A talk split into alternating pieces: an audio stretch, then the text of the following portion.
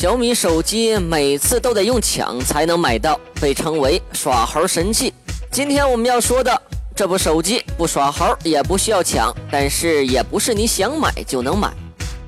这部手机的开机界面是自己霸气的外露的自拍照，目前已经发布了有两代了，不过从来没有公布过销量。好多人对这部手机都只是听说过没见过，这就是从两米高空摔下去却不会坏的格力手机。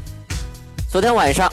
董大姐成功的登上了新闻头条，原因是一张要求格力员工全体使用格力手机的内部文件截图被曝光了出来。文件大概的意思就是这样：各单位注意，根据干部会议精神，春节后全体员工需要使用格力手机，请大家抓紧落实。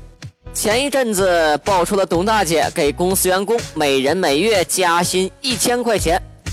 被网友纷纷的称赞，称之为中国的好老板。格力员工也是大大的叫好。不过昨天爆出这么大的事儿，看来工资也不是白给你们的。不知道大家还记不记得这个段子？有两个人，一个叫马加爵，另一个人叫药加薪。他们两个人最后结果呢？加薪加爵都得死。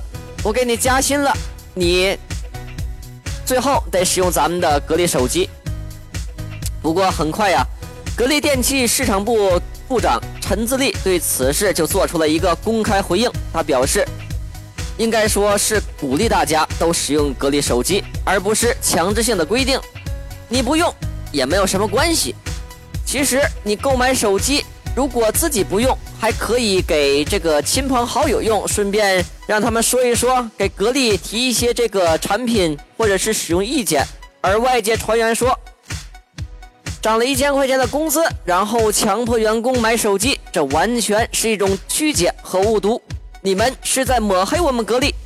目前格力内部员工使用格力手机的比例还不是很高，因为手机产能本来就不大，很多员工自己都没有见过。员工很好奇，公司的一些核心员工先体验着。讲真说，格力手机真的是不容易啊。虽然说前两代产品销量没有公布，但是丝毫不影响董大姐一台的规划。骁龙八三五的计划目前还正在进行，董大姐已经为手机项目投入了小几百人和几个亿的资产。如果能抢到骁龙八三五的首发，在科技圈一定是一件非常不可思议的事儿。格力品牌知名度、影响力在我们国内都非常的强。格力的经销商网络也十分的强大，完美的销售体系能和 OPPO、vivo 一较高下。